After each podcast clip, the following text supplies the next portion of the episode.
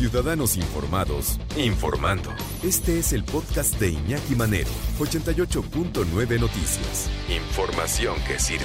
Tráfico y clima cada 15 minutos.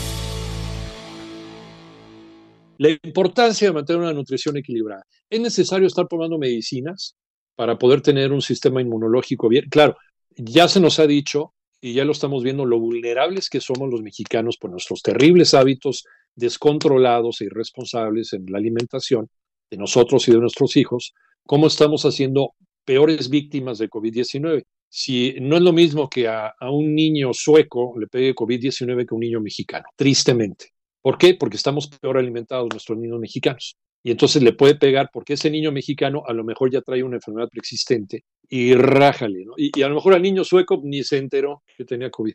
Qué triste, pero esa es la realidad. ¿Cómo tenemos que comer para fortalecer nuestro sistema inmunológico? Vamos a platicar, le agradecemos mucho que nos tome la llamada a 88.9 Noticias con el doctor Miguel Ángel Wagnelli, pediatra especialista en, en endocrinología y nutrición infantil. Doctor, gracias por tomar la llamada. Buenas tardes. Al contrario, muchas gracias a ti. Eh, ¿Por dónde empezar, doctor, para eh, pues poder por lo menos eh, escapar al, al, al, a los estragos de este, de este bicho con, con, una alimentación sana y balanceada? Todo lo que mencionaste es correcto. Un problema que tenemos eh, le llaman el doble golpe. Como sí. tú sabes y seguramente mucha de la audiencia lo sabe, tenemos un problema de obesidad infantil. Cerca de una tercera parte de los niños en México tienen sobrepeso y obesidad, u obesidad. Sí. Y al mismo tiempo, están desnutridos de, en, otro, en otro aspecto, algo que se, se le ha llamado hambre oculta. Este, esto se llama deficiencia de micronutrientes. Micronutrientes es lo que normalmente metemos en un cajón que llamamos vitaminas y minerales, ¿no? Que son sí. eh, esta, estos elementos que son imprescindibles para la función adecuada, hierro, yodo, vitamina D, vitamina A, calcio, etcétera, uh -huh. y que muchas veces eh, no, no, no están contenidos en esos alimentos que normalmente se consumen y que muchas veces son ricos en otro tipo de nutrimentos como grasas, como carbohidratos, como eh, incluso puede ser hasta proteínas, ¿no? Pero sí, sí. eso es lo que estamos encontrando.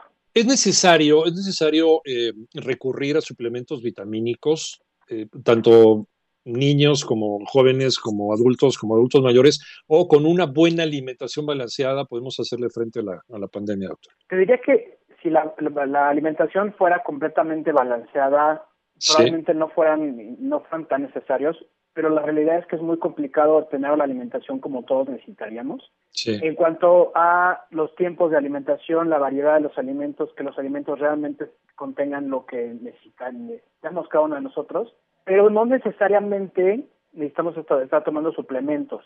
Hay una, sí. una, una, mezcla, un punto medio, que son estos sí. alimentos enriquecidos. Muchos alimentos contienen, ya hay dos tipos de Permítame. características.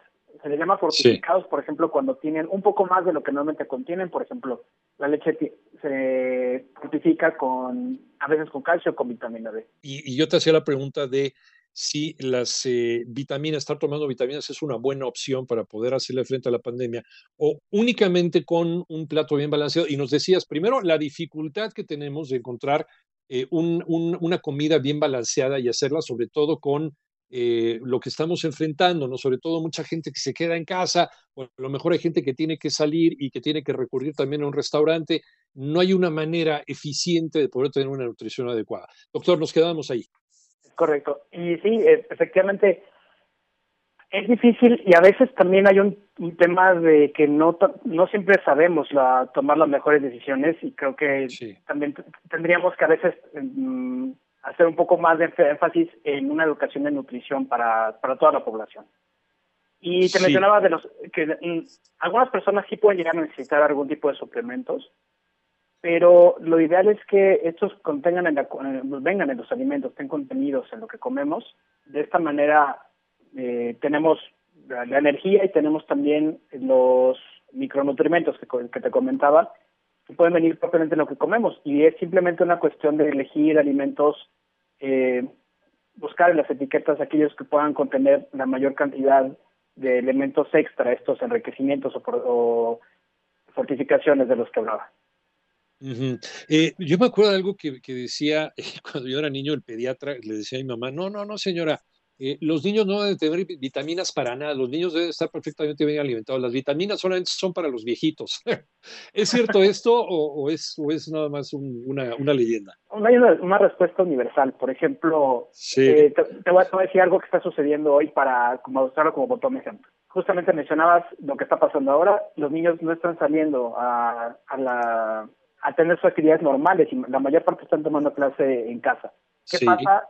Que como no se están exponiendo eh, de la forma habitual al sol, de por sí muchos niños no salen mucho, pero los que salen ya no lo, las ya no lo hacen. Al no exponerse al sol, esa es una de las fuentes principales de vitamina D para los niños y para todos nosotros, pero principalmente para ellos. Entonces, ahora es importante en ciertos casos suplementarlos con vitamina D para, para reponer eso que no está, no está funcionando al exponerse al sol, porque tenemos las dos fuentes, tanto exponernos al sol en la piel se produce la vitamina D como la podemos ingerir, pero pocos alimentos realmente contienen la cantidad de vitamina D que necesitaríamos un día corriente si no nos exponemos al sol. por ejemplo, ese es uno de los pequeños ejemplos en los cuales tenemos que ver en cada persona o en cada grupo de edad lo que necesitaríamos. Pero lo ideal es que, nuevamente, si tenemos que tomar decisiones, sería buscar los alimentos que ya contengan estos enriquecimientos y en algunos casos, eso es probablemente un poco más de la mano de su médico, pediatra en caso de los niños, o de su médico, decir, bueno, realmente qué puedo estar necesitando que me haga falta en mi dieta, ¿no? Pues si la intención es ser radical, doctor,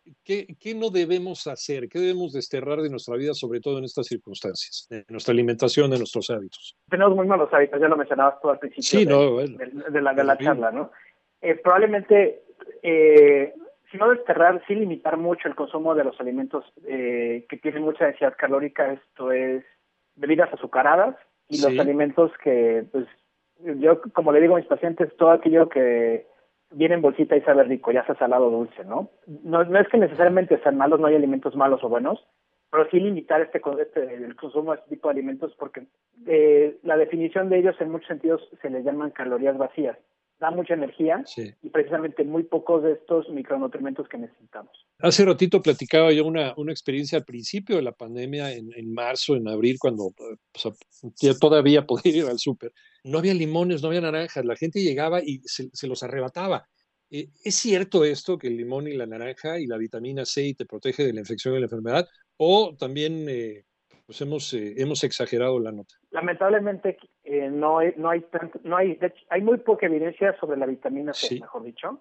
Eh, fue una, fue una, un poco una ocurrencia que tuvo un investigador llamado Linus Pauling en los años 60, pero la, evidencia que tenemos hoy en día no soporta el apoyo de la vitamina C. Y en cambio, como te comentaba, la vitamina D recientemente ahora con todo lo que está pasando de la pandemia, eh, la vitamina D y otros micronutrientes como el zinc, por ejemplo, eh, se ha visto que tiene, eso sí, es importante tener niveles adecuados y hay diferentes estudios en varios países que lo que dicen es, cuando una persona tiene niveles bajos de vitamina D y de zinc, es más probable que tengan complicaciones de COVID que quienes tienen una eh, los niveles adecuados de estos nutrientes, entre otros, ¿no? Incluso, por ejemplo, los omega 3, que son es un tipo de ácidos grasos esenciales, lo que normalmente le llamamos grasas buenas.